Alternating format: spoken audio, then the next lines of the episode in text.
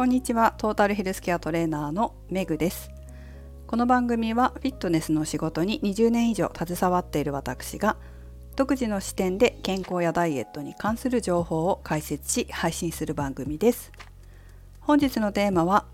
痩せない心を治すために必要なことをお送りします。実はこの配信も今日で800回を迎えたそうです。まあ、メンバー配信スタンド FM のアプリではメンバー配信っていうのもやっているのでそちらを加えるともっと多いんですけど一般のリスナーの方向けに配信している回数は800回、まあ、少し回数間違えたとしても800回前後はやっているのかなと配信しているのかなというふうに思います。この配信を1回目から始めた当初からずっと聞き続けてくださっている方もいらっしゃれば、まあ、途中でポッドキャストにつなげることができるようになったのでえポッドキャストで 突然現れたって言われたんですけどポッドキャスト聞いてあのレッスンに申し込んでくださったりしてる方が最近いらっしゃってでその方にはポッドキャストで突然現れたって言われたんですけどそうなんですよ。実はあのスタンド FM がポッドキャストにもこう投稿できるように連携できるようになってそこからポッドキャストで、えー、私のこの配信を知って、えー、入ってきてくださった方もいらっしゃってるんですね。でポッドキャストの方は、まあ、最初から聞いてるわけではなかったので、まあ、ないので1回目から遡って聞いてくださってる方もいらっしゃるみたいで、私のね話も私ももちろん一生懸命話していますけれどもそのこの一生懸命さが伝わって聞いてくださってる方が増えているのであれば私もすごく嬉しいですし話してる回もあるなって思うしいつもあの適当に話してるわけではやっぱりないんですよ。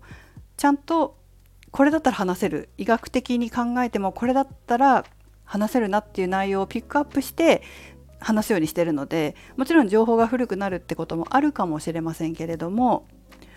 それでもこう選別して情報を選別して話してはいるので、まあ、それがあの皆様のお役に立っているのであればすごく嬉しいですし一生懸命話してるのを聞いてくださる方がねいるのもすごく嬉しいので、えー、これからも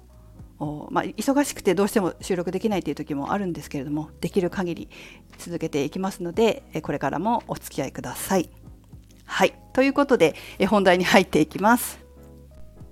今日は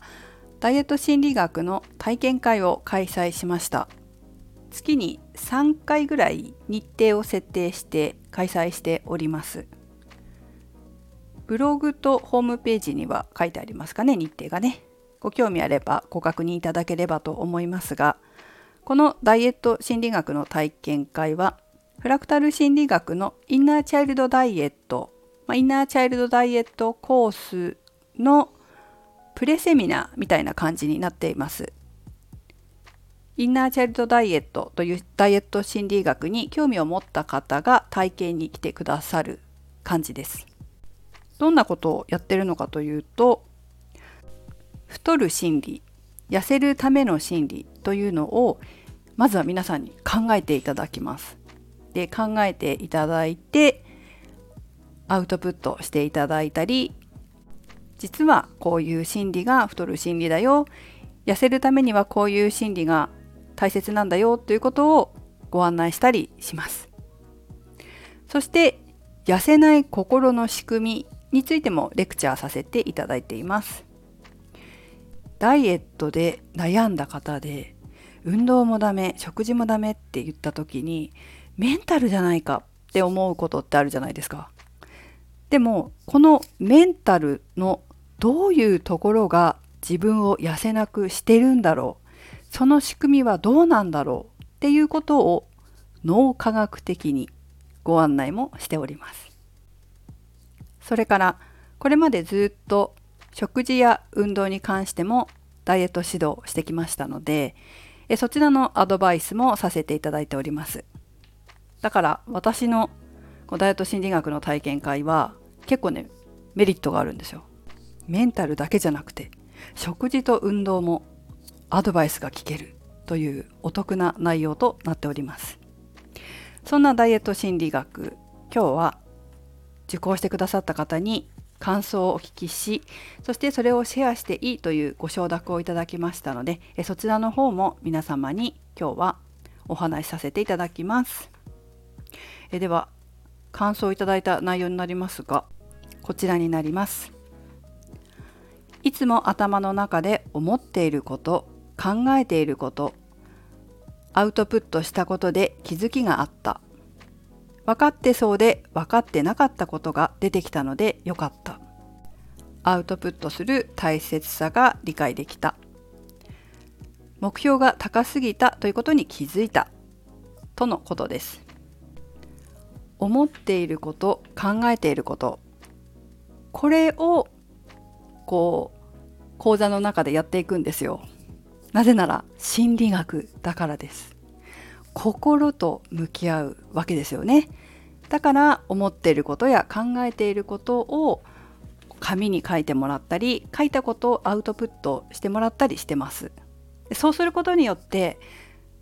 この配信でも心を見つめる時に紙に書きましょうってことを言ってると思うんですけど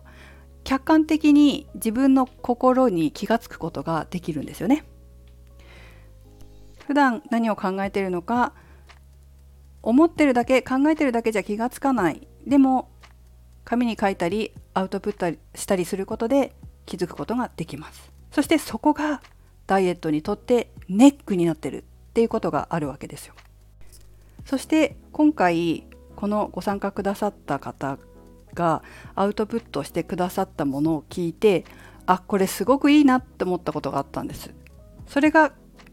今日のテーマになってくるんですけどもどういうところかというとご自身の心の中を美化したりごまかしたりせずに正直に自分に向き合われていたところなんです。というのも人間自分をよく見せたいとか人に負けたくないとか自分は正しいということを証明したいとか自分の悪いところを見たくないっていう心理が働きがちです。でもそういう心理が働いてしまうとよくなりにくいんですよね。なぜなら、まあ、今回は体験会なのでえそこまで正直に自分の心をこう見せる必要もないですけどもでも自分の心を美化したりごまかしたりしてしまうと本当に直さなければいけないその自分のネガティブな部分にメスを入れられないわけですよ。直すべきところにメスが入れられないと変われないじゃないですか。そしたらいつまでもやっぱりダイエットできない自分のままで居続けるようになってしまうんですが今回の受講生様は自分のネガティブな部分と正面から向き合われてたというか向き合うことができていたのであの脳が大人なんだなって思いました。